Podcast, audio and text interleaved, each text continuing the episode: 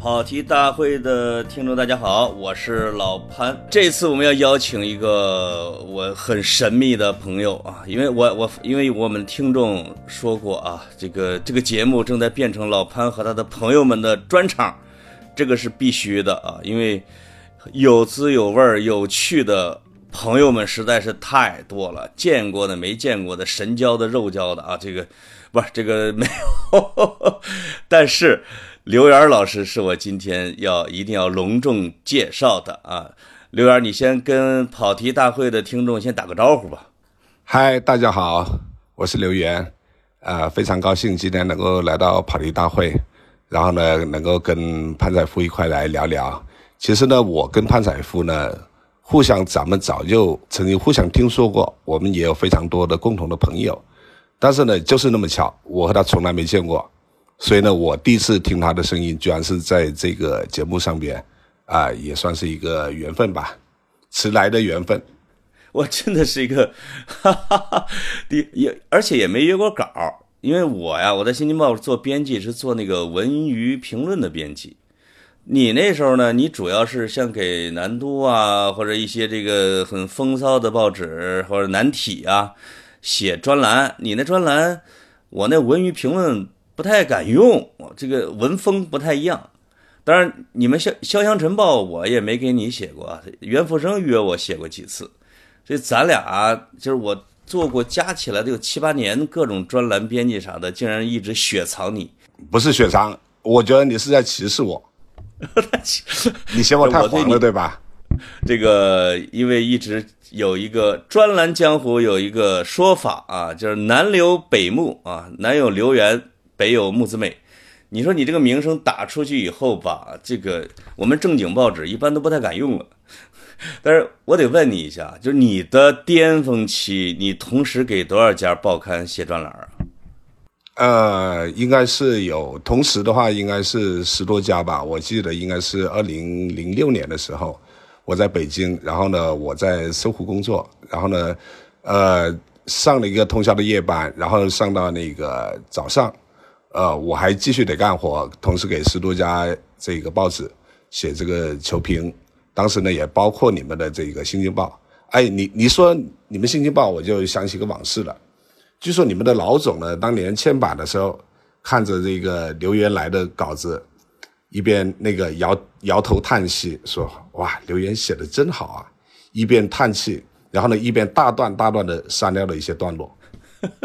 我跟你说，有你这种待遇的不止一个啊，不止一个。我经常给人讲一个段子，也不不止两个，你们有仨人，一个是你，你这个呢，你确实把你的那种黄段子一删吧，其实有点干瘪了，但是没办法。另外一个呢，就是我们有一个诗歌版，诗歌版曾经刊发过北岛的诗歌。哎，我们那领导吧，这好不容易约来了北岛的，但是北岛这他又不敢全发，结果就。成了辛辛苦苦，他一个人在帮北岛来删改诗歌。北岛听说之后大怒。还有一位叫罗应台的，一个整版啊，被我们编辑给删成了一小溜。嗯，咱们再说下去，变成你们新新新京报的吐槽大会了，就成了吐槽大会。这种编辑都是含着眼泪、红着脸，没办法，就是。但是你的文字之风骚精妙，那个是有口皆碑的。就是报纸还没出来的时候，在校对那儿就开始传看啊，因为你是给体育部那边写足球专栏嘛，但是好像就俩字儿，足球，跟足球有关系，其其他的都都是跟肉身有关系。这个是确实很拉销量的那种专栏。那同时写几个是那是写吐血的那是，嗯，这个当时我连写了一个月，那那写完最后一篇，我真的整个人快倒下了。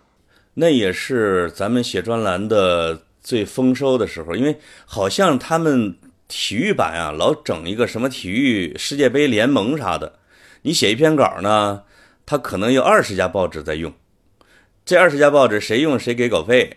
刘二老师，这半套房子一个世界杯，基本上你是不是就搞定了？啊，可惜我当年非常傻，我当年我呃那个北京的房价还不算太高，然后呢我傻乎乎的，我居然没想到在北京买套房，这个事情我后悔了二十年。你刚才说这个，你有很多朋友这个来到你的这个这个栏目来聊天。哎呀，我突然想到一篇著名的文章，民国时候的这个叫《太太和他的呃和他的客厅》吧，对吧？哦，对，是是冰心写的，写林骂呃讽刺林徽因的是吧？啊，对对对对，没错。我我随便甩给了你两条，发现都是自己哥们儿啊，都这这都是以前的嘉宾啊，不是这个老六啊、陈小青啊、宋时南呐、就这几个就是哇，聊的都是美食。老六其实聊聊的不是什么读库啊，而是聊的育儿。关于育儿，我有六点看法 之类的。哎，其实是一个什么呢？真的是有一点。哎呦，我们这个老男人，甚至不能叫老女人啊，这个 来来来抒发自己一点闲散心事的地方啊，因为好像就这个地儿像个小茶馆，呃，还能还能储存点货。我要赶紧把这个由头说出来啊，因为刘源老师在十年之后啊，因为他之前出很著名的一套啊，叫《流亡三部曲》。那个时候是丧家狗也有乡，丧家犬也有乡愁，是吧？这个这个名字实际上已经都都都流传很广。那么现在呢，又出来一本新的啊，叫《与尘世相爱》，这是一本，这算这是一本随笔集啊。尤其是背后有一段话特别有意思啊，就是你们都曾见过狂狷浪荡的我，说段子如食草芥的我。那么，且看一看面容慈悲，在目光里寂静一笑的刘源儿，被时光之锤重击之下，变成了什么容颜？这个好像这个点来自王小波哈，人生是一个逐渐受锤的过程。袁叔，你你这十年受锤了吗？嗯，被锤了很多次。呃，我曾经呃向别人解释为什么我的头发呃这么白。啊，经常被别人误认为大爷。我说呢，每生一个儿子，我的头发就会哗啦啦白大成，白一大片。然后呢，像我连生了两两个儿子了，啊，你可以想象一下。然后呢，有些不怀好意的朋友还建议我生三胎，我不知道他们是何用意。其实我觉得这十多年来，咱们每一个人都经历了非常多的事情，是吧？也对，这咱们也见见证了这个时代的巨大的变迁。呃，那么我能够感觉到大家就咱们这一代人呢，呃，逐渐的变得沧桑了，啊，所以我现在黄段子呢说的少，主要也是觉得，哎呀，有点不合时宜。第一呢，一个满头白发的大爷，整天还老不正经，啊，在说一些黄段子，这个总觉得有点违和。你说年轻的时候，呃，偶尔黄一点还行，对吧？啊，现在咱们老了，是不是应该应该正经一点呢？啊，当然老不正经，我觉得也是可以的，对吧？啊，那个是周伯通的那个老顽童，啊也行，啊，另外一个呢，文章，嗯嗯，对啊，对对，没错啊，这个这个不文章的书，我那个那个不文集，我还有一本呢，啊，我觉得嗯特别有意思。另外一个呢，就是自己好像心情上也变得逐渐的沉重起来，就是没这么 哎，没有没有太多的心思。去讲黄段子了，总觉得嗯，活得有点重，哎，是主要是没地儿发表了吧？咦，倒也不是，这个其实呢，从写作的这个第呃这个角度来说的话呢，我倒觉得我是离开媒体业的时候，我就宣布那个停止我的所有的专栏了。然后呢，当时呢，就还是有好些报刊在约着我写的，但是我已经不愿意写了，因为呢，我已经写了。太多年了，那个那个写了将近呃二十年，然后呢，我觉得哎呀，这个呃每一次就是干同样的类似的苦活，我觉得也没有太大意思。后来呢，呃开了那个公号之后，我倒觉得呢，写公号呢它更加随意一些，就是没有那个字数的限制，对吧？啊，我我我对我比较长的呃那个那个上万字都有，然后呢专栏编辑的话呢，那么那么他就会要求你。啊，最多一千多字，然后呢，让他呃删吧删吧，也就到八百到一千左右。嗯，然后呢，你就特别痛苦，啊，写两段你就会想着，哎，我得转到下一个话题了。然后呢，三句话我得抖个包袱了，啊，就是那种压力特别大。但是呢，写公号我爱抖就抖啊，我不爱抖的话，我就我就我就呃按照自己的想法写下去。所以我觉得写公号它实际上呃更自由一些。对，它就是它可以铺成一个非常长的包袱，谁也管不着啊。嗯，对吧？是啊，对，没有人可以干涉我的写作。是你把你的公号的名字跟大家说一下吧，让我们的让我们的听众们关注一下。呃，工号是吧？呃，就叫留言呢。啊，哎，就留言两个字是吧？啊，对。然后呢，那个呃，它是留言的拼音，呃和呃专栏的第一个字母 ZL，留言 ZL。哦，嗯，这这是公众号的 ID。啊，行。这个一个是大家去关注这个刘源的公号，另外一个呢要，呃，我这儿给大家也是擅自啊做一个礼物，就是我们的听众在各个平台我们的节目下边啊去回复，如果你曾经读过刘源的专栏，或者你新读他的这本《与尘世相爱》，说出你的感想、你的感触。如果你写的包袱、你的段子、你的有趣程度比刘源还本人还要有趣，我们就请刘源老师啊，在这些下边选出五个人啊，每个人送一本这个《与尘世相爱》的签名书啊，这个也是也是原书啊，送给我们听众的一个礼物。好，那我们就那我们就聊聊这本书吧。这本书我们说啊，就是这当然这都是我觉得责任编辑的一个。非常有诱惑力的话啊！十年被时光之锤重击的刘源，一个成了一个什么容颜？这结果读完之后，发现成了一个很慈悲的一个容颜啊！不是，不是一个像王小波那个给锤蔫了，而是更加生活气、更加活色生香的。那么，你这本书大概是一个什么样的一个内容？你给听众们可以介绍一下。这本书呢，它实际上呃选的比较呃杂，但是呢，它主要是有几个主题，啊，一个是美食，还有一个是美景，还有一个呢就是我对很多城市的这种感悟，啊，这种体会，还有呢一些是包括一些亲情，啊，呃，主要是啊，就是都是属于非常生活化的一些话题，它不像我以前的专栏，就是它会有比较。呃，浓厚的这个呃新闻背景，啊，这个呃就相对淡化了一些。它主要呢还是我的这个这些年来一个在岁月里边行走的一些痕迹。是它以你看上边那一套啊，叫《流亡三部曲》啊，这个呢就跟尘世就相爱了啊。那长沙这个城市啊，就是在当然在这个书里边占有非常重要的位置，有点像地基啊，因为。你不管是做菜呀，还是你你写到的很多的人与事儿，它的背景，它的活动背景往往是长沙。那么长沙现在在你的人生中是一个什么样的一个地位呢？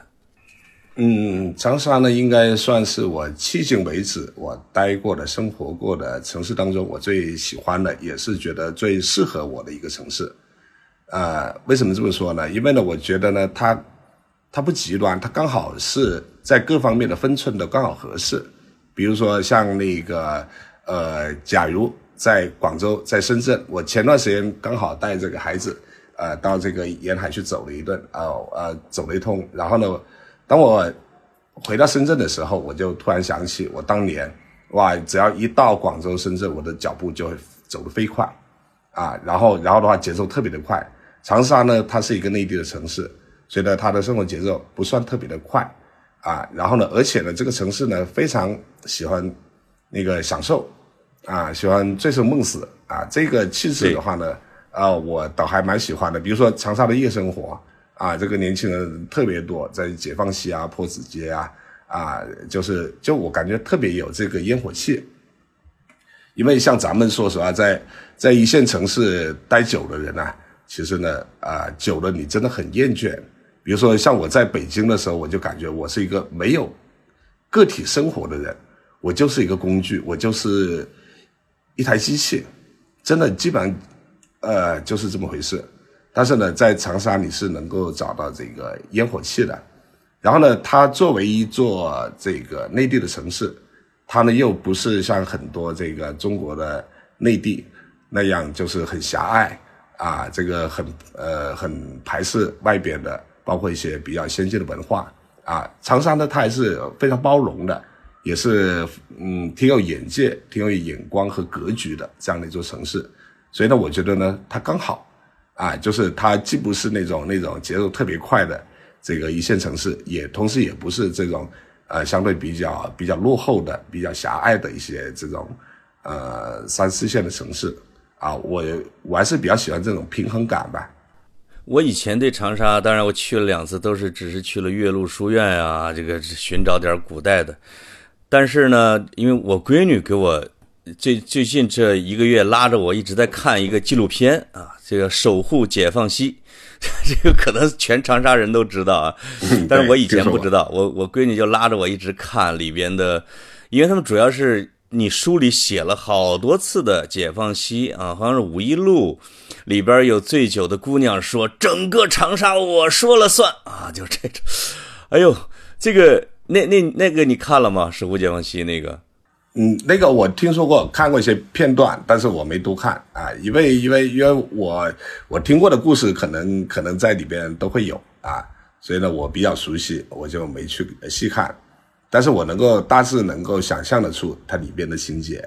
你这里这里边写了一个让我乐的，因为你书里边啊，说实话，你的各种段子已经基本上就可吝了啊，就清理差不多了。但是里边写了一个说你的你的当年流亡三部曲在长沙的新书的签售是在解放西的夜店里边发售的。哎，这玩意儿这这这是不是创全国纪录的？真是这么干的吗？没错，确实是这么干的。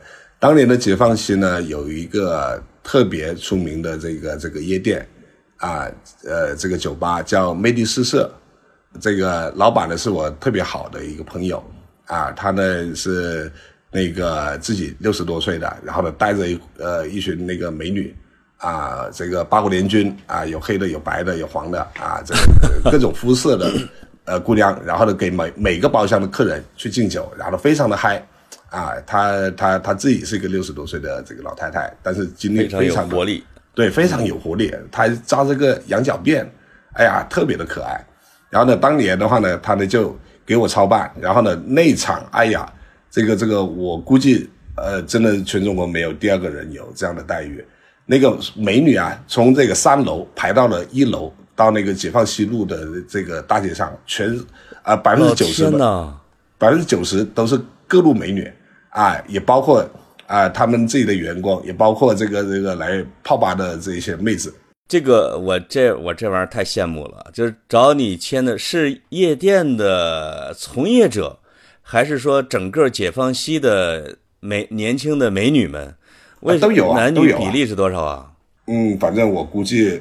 呃，女的至少百分之八九十吧，可能。然后，然后呢，也有在在里边那个泡吧的嘛。一看，哎，那个那个本来来泡吧，一看，哎呀，刘渊居然在这签售，呃，然后呢就赶紧买一套，特别好玩。你那时候成了这个整长沙的刘勇啊，你不叫刘刘源了，你叫刘勇，要给他们要给他们要写点东西啊，你你得对得起他们的啊，咱。虽然这些人都已经这个啊，就是，都已经可能都各个行业都消散了啊，这哎那盛景，这要是能拍下来那个视频，这简直了。所以也可见当年啊，你和你和那时候《潇湘晨报》和你的专栏在那个城市里边的这种魅惑力实在是太强了。所以，所以长沙这个城市是跟你就这么就一下就。你会感觉到水乳交融了。我觉得你的专栏的气质啊，在你的老家广西那儿未必能吃得开，那真是一个吃苦的地方。长沙好像一下就给你就落那儿了。你你是从那以后就安家了是吧？对，没错，我就从二零零九年来到长沙。然后之前的话呢，我漂泊过很多地方。我在同一个城市，呃，连续居住呃不超过四年。啊，然后呢，呃，就不停的在换地方。但是来了长沙之后，我已经待了十多年了，算是找到一个气味相投的地方吧。到底长沙的美女有多美呀？呃，跟成都、重庆这些天下闻名的啊，苏杭，你得给长沙代个言呐。我觉得呢，首先第一个，我觉得我在长沙，嗯，评论这个呃，美女的话呢，我还比较呃比较能够能能能够敞开来说，因为呢，我觉得湖南人包括长沙人，他有个好处，就是你说他坏话的时候呢，他是不在意的，他会说哈哈哈，说的真对啊，所以呢，这个这个我倒是可以，嗯，不怕去说。昨天呢，我在我的这个新书分享会上边呢，呃，说了一下，就呃长沙女性包括这个湖南女性的一些特点，啊，首先第一个。这个长沙的女性的地位，家庭地位非常的高，包括整个湖南，全中国啊，曾经有一个统计数据，就是呢，呃，那个投诉家暴的这个男人最多的地区是湖南，啊，就是经常有很多湖南男人被老婆揍的不行，被堂客打的这个这个鼻青脸肿的，然后呢就跑到那个那个妇联去求助，啊，这个比例是湖南呃是最高的。这颠覆了印象啊！这以为都是像成都、重庆这些地方，看来不是。嗯，反正就呃家暴而言啊，对，当当然呢，呃，这个这个我们都是当段子来看的，是吧？呃，其实也不至于说这个湖南的女性动不动打人。其实总体来上我来说，我觉得还好啊。然后呢，他们的嗯，他们有脾气啊，个性很强啊。但是呢，这个呢，美女呢非常的多。呃，昨天我在分享会上，我还说了一个呃，那个那个呃笑话。我说，呃，我在比如说岭南啊，这个两广这些美女比较少的地区，如果我走在街上，我看到一个美女，我呢会多看她几眼。为什么呢？她很特别，她比较稀罕啊，因为美女少嘛，对吧？你突然看到个呃很漂亮的，你会不由自主的去多看几眼。但是呢，在长沙我是懒得看美女的。为什么？你左左一个右一个，美女太多了，你那个脖子容易那个落枕，对吧？啊，这个就就审美疲劳，懂吧？啊，这个呢就好像啊，你去那个解放西，那你真是对看美女没什么兴趣，这不这不这不满大街都全都是嘛，对吧？没有体验过，我的天哪！我去了这两三回长沙，我简直是白去了。就就就老觉得啊，曾国藩啊，左宗棠啊之类的，哎，那刚才说的这个是现代的啊，比较比较俗一点的。但是你这个文章里面说啊，包括呃岳麓山的晚风啊，橘子洲的江风啊，靖港的青石古巷啊，巴西州的芦苇，杜甫江阁，贾谊故居，我的天，这个。这这里边我是一个也没去过啊，就是除了橘子洲和岳麓书院，长沙长沙这种比较古的古迹还有吗？因为你你写了一件事儿，让我一直在找资料啊，就是说一九三八年的文溪大火，老的老天爷啊，我原来只知道天炉战法啊，长沙会战，我后来就忘了这件事儿下边老百姓的生活了。原来这个城市已经。在中国的整个是抗日的里边啊，牺牲最大的一座城市。那那那些文物古迹还有吗？呃，是这样的，我曾经找过，然后呢，现在呃，据考证呢，就是唯一还算保存的比较完好的是在那个南门口那一带，呃，有个地方叫文庙坪，然后呢，它是呃这个属于老街，那么上面呢有个牌坊。啊，它呃以前呃是那个古代的这个这个文庙和那个学堂，然后呢，这个牌坊呢已经被呃当年的那个大火烧得乌黑乌黑的啊，但是呢，它也是呃全长沙可能唯一一块比较悠久的这种文物了。所以呢，呃，长沙它其实它历史非常悠久，但是地面上基本上就没有。呃，能够找得出这个当年的，比如说老房子啊，是吧？什么百年建筑啊，那真是基本几乎都没有了啊。所以你要真正看长沙的这种，呃，这个有历史的，那都在地下啊，那都在那个 岳麓山、天马山啊，就是那个盗墓贼。我我我有篇专栏曾经说，我说天马山是这个全中国盗墓贼。最向往的地方，因为传说埋的什么几亿两的这个呃银子还是黄金嘛，嗯，可一定不一定是真的啊。二零零六年的时候，有当时有一个帖子，我我其实我当时我现在能想起来了，你说过，有人写了个帖说湖南人你的血性被狗吃了，《阳晨报》把它做成了一个特别轰动的一个大讨论。他他他凭什么说湖南人血性被狗吃了呢？因为血性本来就是湖南人的特点呢。啊，对，没错没错。呃，这个呢，呃，他们发这个报道的时候，我还没到长沙，也还没到《潇湘晨报》。呃，那么我到了之后的话呢，我才呃知道哦，原来这个这个报纸是呃晨报在做的。那么这一点的话呢，我就呃其实也印证了我刚才所说的一句话，就是湖南人，我认为有一个非常难的特点，就是你说他的坏话，如果他认为是对的，他并不会恨你。啊，他反而会非常赞同你。你想想啊，像这样的一个标题，你换了别的很多省啊，本省的报纸啊，对，重庆，哎，弄他弄他，哎，那个是我的老同事张小舟写的一篇文章。重庆就是一座很搞的城市，对，没错。啊，这个这个这个，当年我特别同情张小舟。但是湖南人当当时这湖南人对这个文章好像还是应该是有认可、有反思的那种。啊，对，哎，你你你你在文章，我记得在哪一页啊？你说哈，这个从北方内斗省 来了一个朋友，对湖南人的这种包容啊和互相的提议很有感觉。当然，这个互相提议我确实也有印象。你你你像晚清的时候，我觉得胡林翼、左宗棠、曾国藩、曾国荃，好嘛，这群湖南人，明面上斗，内这个底下互相帮忙，这这这种全国人民都知道啊。你刚才说那个内斗省是哪个省啊？是我们河南吗？哦，说实话，你如果单从我的文章里面挑出一句话，那我还真不记得了。我属于什么？我属于写完就忘的人啊。有的时候呢，那个呃，我在网上啊，或者看到朋友呃转了一句话，哎，这句话写的有点意思，哎，写的挺好的嘛。然后呢，看着看着觉得有点眼熟啊，再往下一看，哦，别人说留言写的，所以呢，所以呢，其实我有的时候看自己当年的文字，我都在猜，哎，我当年我说的到底是谁呀？连我自己都会忘记。如果你说是那那个来来自东部的话，内斗省那就不用说嘛，对吧？啊，大内斗省，呃，谁都知道。那谁呀？安徽？呃，不不，呃呃，如果是东部的话，那当然是江苏嘛，对吧？但是，呃，北方的北方的那可就多了啊，对，挺多的，我觉得，啊，我也忘记了。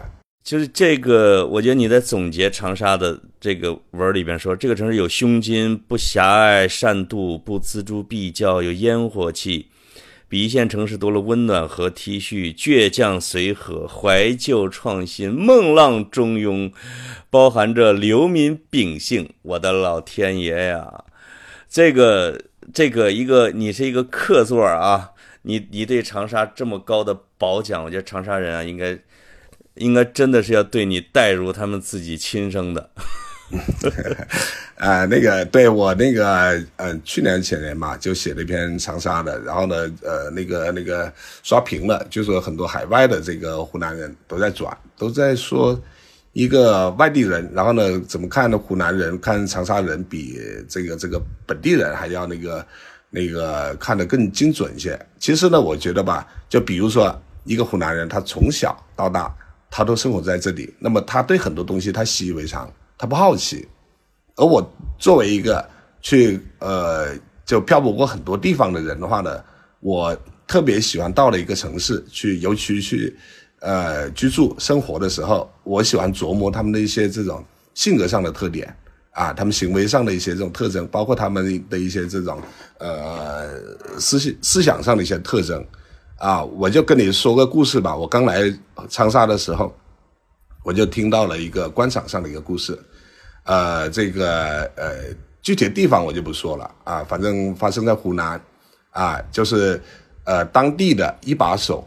啊，跟二把手是有矛盾的，那么呢，呃，如果是在别的地方的话，那那那那肯定得斗，是吧？啊，在这边也会斗。然后呢，那个一把手要提拔了，上面不得来考察一下吧，对吧？啊，就问一下同事们啊，他各方面怎么样啊？那假如是换了你是二把手，你会怎么干？你会怎么对这个考察的那个那个呃来考察的？领导说：“如果他俩有矛盾，是想让他提拔的，让我们河南人的智慧啊，这个 有可能夸他两句，让他赶紧提拔了，滚蛋啊！说不定我在这儿还能当上一把手呢。哎，没错，不知道能不能得到你们湖南人的精髓呀？对，其实呢，大部分的地方呢，他都会想，哎，你机会来了，我是二把手，对吧？你要提拔了啊，那我好不容易逮住这个机会，那我肯定把你什么大大小小各种问题全部抖出来，让你上不去。但是呢，这边就不一样，这个二把手他一定会说，哇，这个同志太好了。什么都好，把你夸上天去啊？为什么呢？他们的想法是，那个你假如继续待下去，那我还得天天跟你斗，对吧？啊，大家最后两败俱伤。但是你要是升官了，啊，就就算我不提拔上去，是不是我也少了一个仇人，对吧？啊，所以是，所以这个我觉得这个境界还是挺高的。就我对你恨之入骨，但是呢，我对你依然笑脸相送。啊，这一点的话呢，还真不是一般的人能够做得出来的。这个也是，我觉得湖南人，呃，能在近一百多年来做很多大事儿的很重要的原因吧？没错，没错，能屈能伸。湖湘的蛮气，我去，再加上了启蒙的那一股风，这结合的在湖南是结合的是比较好的啊，这结合的不错。那你这里边还写了不少啊，这个。长沙菜啊，或者叫我们叫湘菜，长沙菜跟跟川菜呀、跟重庆菜这些区别大吗？哪个更辣呀？我只能问你哪个更辣呀？这玩意儿。呃，如果说更辣，那当然是湖南菜会更呃更辣。当然，湖南菜我认为不是最辣的，最辣应该是江西啊。然后呢，那个嗯，我觉得吧，川菜它主要是看起来辣。它喜欢飘着一大堆辣椒啊，那个那个火锅里面，但是真正吃起来，我觉得倒不算特别的辣，啊，然后呢，它会比较麻，而湖南菜的话呢，它是呃属于比较辣，但嗯，它辣也看情况。其实呢，有一个特别有意思的一个点啊，就是传统的湘菜实际上是基本上不辣的，啊，真正的传统的湘菜是不辣的，它也就是这么一百年的事。你在文章里面说了一句。这我一直没明白，我要我要在这儿正好要请教你一下。你说包括湘菜，包括川菜，实际上以前是都是不辣的啊，那都是近代以来的事儿。这这是怎么发生的？呃，这个呃，其实呢也不奇怪，呃，这个呢呃，我曾经看过一个老湘菜，就传统这个这个呃年代比较久的湘菜，呃，它的那个菜单啊呃那个哦，其实还不算特别久。它还是民国时候的，当时的这个长沙的这个饭店的，呃，这个这个呃湘菜，然后呢，还真的是呃几乎就没有辣的菜，啊，所以所以说呢，包括那个川菜里边，呃，川菜里边那个呃好像挺出名的有道菜叫开水白菜吧，不知道你有没有听说过啊？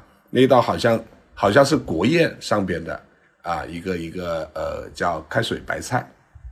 其实呢，这个，呃，我觉得吃辣椒，它应该还是属于这个近代才比较流行，呃起来的一个一个一个做法。可能呢，也就是从这个民国，包括之后吧，呃，然后也包括这个湖南人嚼槟榔啊，也就是从那个湘军的时候开始，呃，据说是为了这个预防这个瘟疫吧，对曾国藩的时候，嗯。嚼槟榔也是长沙这这这个这个一景，啊，你可以看到啊，那个满呃，就就地上，呃，这个槟榔渣比那个烟头要多。好像有一阵子，我我不知道是不是长沙禁槟榔啊，因为它它那个颜色很难搞，对牙齿也不好，对，容易致癌。对，嗯，那。有你有一篇文章，这个题目啊，我都准备把它当成这期节目的题目了，叫“男人油腻是因为他们穿着围裙”。你是到了长沙之后，迅速的学会做饭了，是吧？一说到这个话题，呃，我要打击一下你们北京市民了。啊，我学会做菜，呃，并不是在这个美食之都广州，而是在你们的美食之末，呃，荒漠北京。实在是吃不到东西，是吧？我啊，对，北京。你不是也有粉儿吗？也有香菜吗？我刚去北京的时候，你知道吗？我才吃了几顿，我就愤而决定，我必须学会做菜。我觉得我随便炒炒都比外面的馆子好吃，啊，这个这个我实在受不了了。你想想，我一个从从这个岭南、从这个两广地区来的人，那是实在受不了。那个呃，对对，包括这种呃勾芡啊这类这种糊特别糊的这种做法，哎呀，我特别受不了。所以呢，我的厨艺居然是在北京学会的。就是在你看来，北京的不管是这个叫什么广西菜还是湖南菜，其实都是不地道的，是吧？看地方，呃，像陈小青呢，他们他最大的一个一个一个一个秘方呢，就是到各个省的那个驻京办去吃。啊，驻京办永远有最地道的这个呃本地菜，比如说像我们广西菜，那么就在那个广西大厦啊，有桂林米粉，甚至还有那个桂林产的梨泉啤酒，啊，就是因为呢它是从呃广西运过来的这个原料，包括厨师啊，所以呢最地道的是在那里啊。我我刚到北京时候在清华东门，呃，然后呢就看到那个小吃摊挂了一个桂林米粉，哎呀，我一看太亲切了，凑过去一看。哎呦，他就是那个那个那个粉丝嘛，啊，非常非常细的粉丝。然后呢，我我我我呃，我后来哦，还有一次是那个，呃，我在那个北师大，呃，我去校招，然后呢，在北师大的东门有一家呃，也挂着桂林米粉。结果呢，我我我那个去点了一碗，端出来一看，天哪，这这根本就不是一回事。然后呢，我就盘问那个老板，我说你是哪人？他广西的。我我说我知道。你是广西哪的？最后呢，他支支吾吾就告诉我说：“他说广西驻马店的，广西天等的，啊，所以呢，我后来呢，我在外地啊，我看到什么螺蛳呃螺蛳粉啊、桂林米粉啊，呃，然后我总会先用那个广西的桂柳话去跟老板聊聊天啊，我就用方言去跟他聊天啊，他如果不是那边的口音的话，那我就坚决的不会去吃他做的这个米粉，因为呢，那一定是假冒的。”所以呢，我觉得就可能呢，我觉得舌头它还是有乡愁的吧。对啊，是我们北京逼你成了一个美食家啊。对，刘刘刘源老师啊，在《与尘世相爱》里边，其实写美食的篇幅分量啊，超过了写城市和人文的啊。但是真的，包括其中有两篇给我。给我看的就是包括这个啊，挑战完这些暗黑食物，我发现这辈子都不会出轨了。这里边我一个也没吃过呀，我我挨个问一下，你真的吃过吗？那个牛瘪汤是个啥呀？牛瘪汤呢，它是那个呃牛经过了牛的胃之后，还即将要进入这个大肠，呃呃，它应该属于在小肠那段的呃那个那个胃液吧。也就是说呢，它那个呃。再往下走，啊，它很快就会成为这个可以插鲜花的这个牛粪了，啊，但是呢，它又还还属于一个液体的一个阶段，啊，然后呢，这个呢一端上来，它呢是，嗯，反正它是，呃，一般是做那个牛肉嘛，然后呢，把这个这个橙黄橙黄的这个汁浇在上边，哎呀，那个那个那个味道非常的浓郁啊，我我建议你去那个贵州必须要尝一下。啊这是贵州菜啊！啊，对，贵州菜。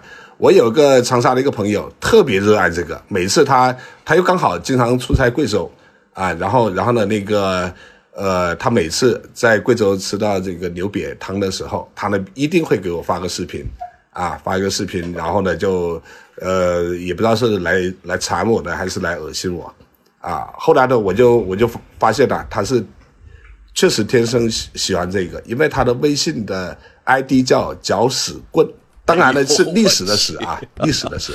这个第二个不说，这个 C 活珠子，这个我因为我哎呦，这个毛鸡蛋我都不敢吃，它这个活珠子跟毛鸡蛋的区别是什么呀？刚才那这是哪儿的菜啊？这首先这个是，呃，这个我。我记得应该也是那个呃南京的，我记得啊南京的，它活珠子跟毛鸡蛋呢，它有个区别，就是在于那个呃它是孵的鸡蛋，呃这个时间不一样啊，比如说呃十多二十天的时候，它可能呢就是活珠子，然后呢再往下可能长了毛了，就又又变成那个什么毛鸡蛋。毛鸡蛋我倒没尝过，那个那个估计我我猜吧，可能是刚长出毛的。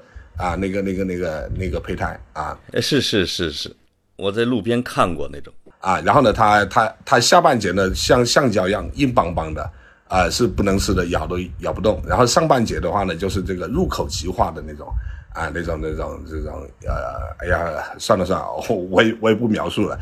不过呢，这片里边呢，你要是想尝其中的一样东西，你倒是挺容易找到。这个呢，是我当年呃刚去北京的时候，然后呢跟我老婆逛了一个王府井，呃，他那边不是有一个美食街嘛，就是各种各样的烧烤啊，然后呢我就看到有烤蜈蚣，当时我一看我就想，哎呦，这个北方人也够变态的，连蜈蚣都吃。啊，那个，但是我就没想到啊，我为了写这篇文章，我还真吃了这个烤蜈蚣。你要是想体验一下，你你到那个王府井的边上，啊呃，就就就王府井的那个什么美食街，我不知道还有没有什么有有有有一天露天的一条小夹道，好像是没进去过，看到过，不知道还有没有。哎呦，这。它其实就是可怕，对吧？它并不一定是说难吃。这个，我我主要担心它有毒，我就不知道别人在加工的时候有没有把这个毒素去掉。要内力要逼出这，那像竹虫啊、白花蛇、草水呀，这这些的，哪个是最难吃的呀？你写的你写的这七八十来个啊，你认为最难吃的是哪个？你还试过？呃。对，都试过，我我我必须都试啊，要否则的话呢，就就那个，呃，这个这个这个我肯定不能够去骗别人。你没吃的话，你就无法把那种观感，呃，这个这个写出来。其实呢，你说，嗯，难吃，其实，哎呀，其实每一样我都是皱着眉头，呃，很费力的吃下去。比如说像那个，呃，如果说臭，我倒是最有印象，一个臭苋菜。啊，这个是浙江的那个嘛，呃，臭苋菜，那个那个，还有个呢，就是那个瑞典的鲱鱼罐头，啊，那个号称是那个生化武器，啊，我当时我呃我都不敢在家里打开，因为呢我在网上看到说有人拿那个什么呃拿一罐鲱鱼罐头去喂狗，结果呢那小狗给吐了。啊，才吃了一口罐头，小狗吐了，那个是很有可能的。包括你说的有个爱斯基摩人吃的那个，是不是他们那个放在叫什么，在海豹的肚子里边放的那种鸟啊？啊，对对啊，海鸥、海燕什么的。嗯，哎呦喂，哎呀，这个可能你没吃过，因为确实是太难到达。啊，对，嗯，这个这个这个，我我说实话，我我是没吃过，我觉得可以推荐。陈小青去那个那个北极去拍一拍，然后呢，请他来吃一下啊。对我我我觉得反正我又不是美食家，但是他作为美食家，我认为他应该去尝一下。嗯，他也知道有这道菜，嗯，他有责任去哈的啊，对他有责任啊，而而且他现在拍的那些美食片往往是以文明的纽带和流动啊这种宏大题材，呃，什么小麦的这个生产带啊。那实际上是可以弄一个叫肉冻系列，直接干到，直接干到因纽特人那边去。哎呀，不过不过你刚才讲的我也流口水了。长沙现在如果让你推荐啊，最地道的馆子，你给推荐两个，你推荐哪个？文和友就不用推荐了啊，好像是全国网红店现在啊。啊，对，文和友那个前几年有个美国的朋友。呃，来长沙，然后就住文和友旁边，然后呢，那个那个，当时我想请他去，啊，一看那个那个排队几千号，呃，两万多号，谁谁能等啊？呃，这个两万多号，对，没错，最最最顶峰，网上曾经有人晒晒出来啊，两万多号。嗯，除了文和友之外，其实呢，说实话，我是不太记店名的啊，因为呢，因为因为因为我我是个宅男，出去比较少。然后，然后呢，有些店呢吃的我觉得不错，然后呢，我也不会很特意的去，去去去那个记住，因为毕竟出来少吧。呃，我记得呃，陈小青啊，倒是有一件关于他的这个有趣的一个事情。呃，有一年呢，我请他来长沙搞活动，搞完了之后，不是台下全是那个长沙的这个餐饮业的巨头老板们嘛，大家呃，大家都想把他请到这个自家的店里边去。啊，去那个那个评点一下，然后呢，后来呢就去了其中一家，那家呢确实那个菜做的非常的精致，非常漂亮，啊，快达到这个国宴级别的。然后陈小青呢就吃的很少，啊，每样尝一点点。老板问他的时候呢，他呢也很狡猾，哎，这个这个菜很好，哎，那个菜也不错，啊，反正全都好，啊，结果结果就就那个吃完了之后，刚刚吃完，然后呢我和他出来，他马上悄悄问我说，刘源。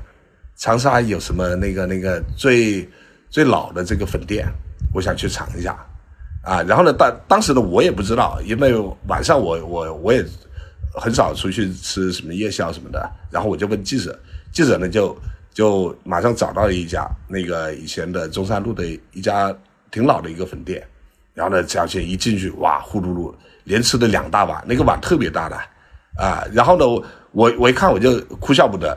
哎，就是别人刚刚请完大餐，对吧？按常理来说的话，谁还吃得下，对吧？至少也得缓一下。然后呢，他他就是这样的一个特特呃苍蝇嘴 啊，是是是，有个朋友 真笑的，是是那个那个苍蝇嘴巴。嗯嗯，他对大高大上的馆子是完全没感觉。对，没错，吃的多了，其实呢就是一个。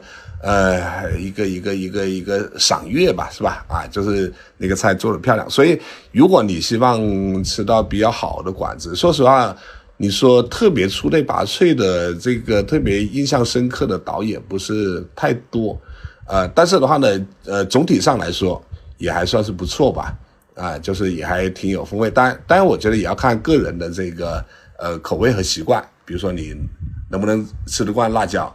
你要是吃不惯辣椒的话，我建议别来这个长沙旅游。为什么？有次我有有一个亲戚从广西来，从南宁过来，他是一点都不能吃辣的。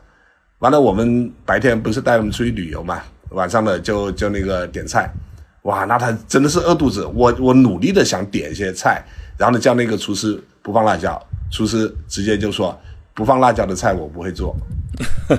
啊，对，你能吃辣吗？我可以，我们河南人吧。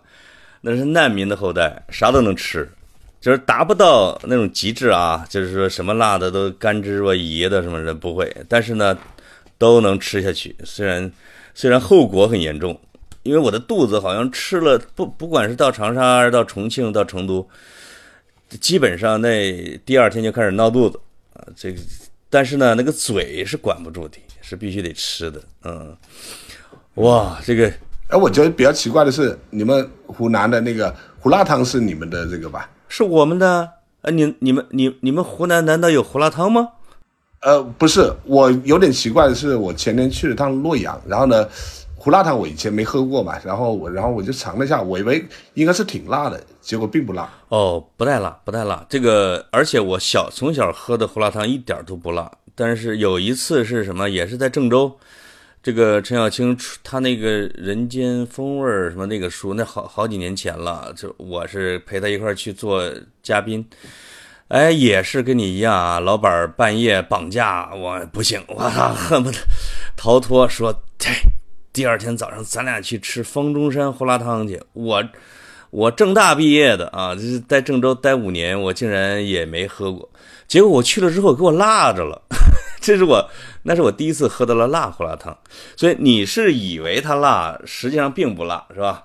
我是以为它不辣，实际上它有点辣，但是跟跟湖南或者跟你们广西那边比，这个辣味儿就不值一提。对，这个胡辣汤是不辣的，就像那个呃娃娃菜里边并没有娃娃，是吧？老婆饼里边也没有老婆。胡辣汤对。它这个辣呀，它这个糊啊，凡是叫糊的，你像烩面和胡辣汤，这它实际上是从西北传过来的啊，从是从陕西那边回民的饭过来的，所以它，你看烩面和胡辣汤是没有猪肉的啊，都是羊肉和牛肉，它用的是胡椒啊，就这样的一种哎西边过来的那种调料，所以郑州的基本上就是烩面、胡辣汤，就就这两样子。哎呦，这个说到长沙呀，吃是说不完喽。其实最深沉的地方啊，最能、最最最最让人动感情的地方是在第三部分啊，就是看人的这一部分。这里边写了你的外婆呀、母亲呐，当然也写了野夫啊、陈小青啊，可能还有包括宋时南呐这些。其中给我触动最大的当然是母亲这一块因为我也想写，我也想写父亲，也想写母亲，总是。很难下笔啊，很难下笔。你是怎么就把这一长篇这么感人至深的给写出来了？我想起了我文章里面一个词，让挺多读者和朋友动容的，叫自渡。就是说呢，我们其实每个人都会经历很多这个生离死别，经历很多苦难，啊，经历很多悲凉。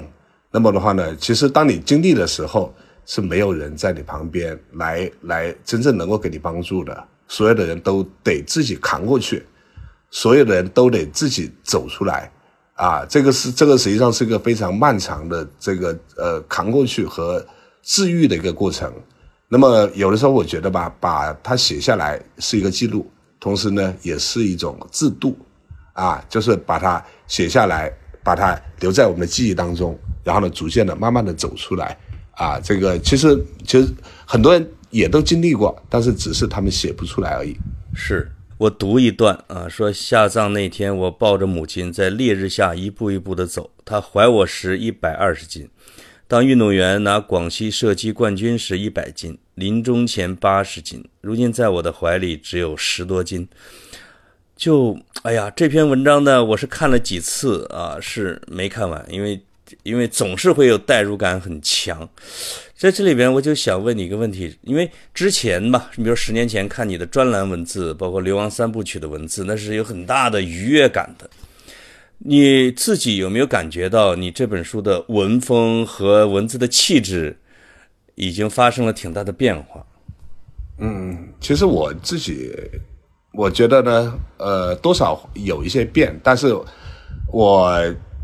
却很明白的明白，呃，我就，呃，非常肯定的一点是，我还是以前的那个刘源，啊，我从本质上来说，跟二十年前我觉得没有太大的一个改变，只是因为这个时代变了，只是因为我的年龄变了，我的心境也变了，啊，所以呢，我，我只是经历过的东西有了很大的这种变化，那么我用不同的笔法把它去写了出来。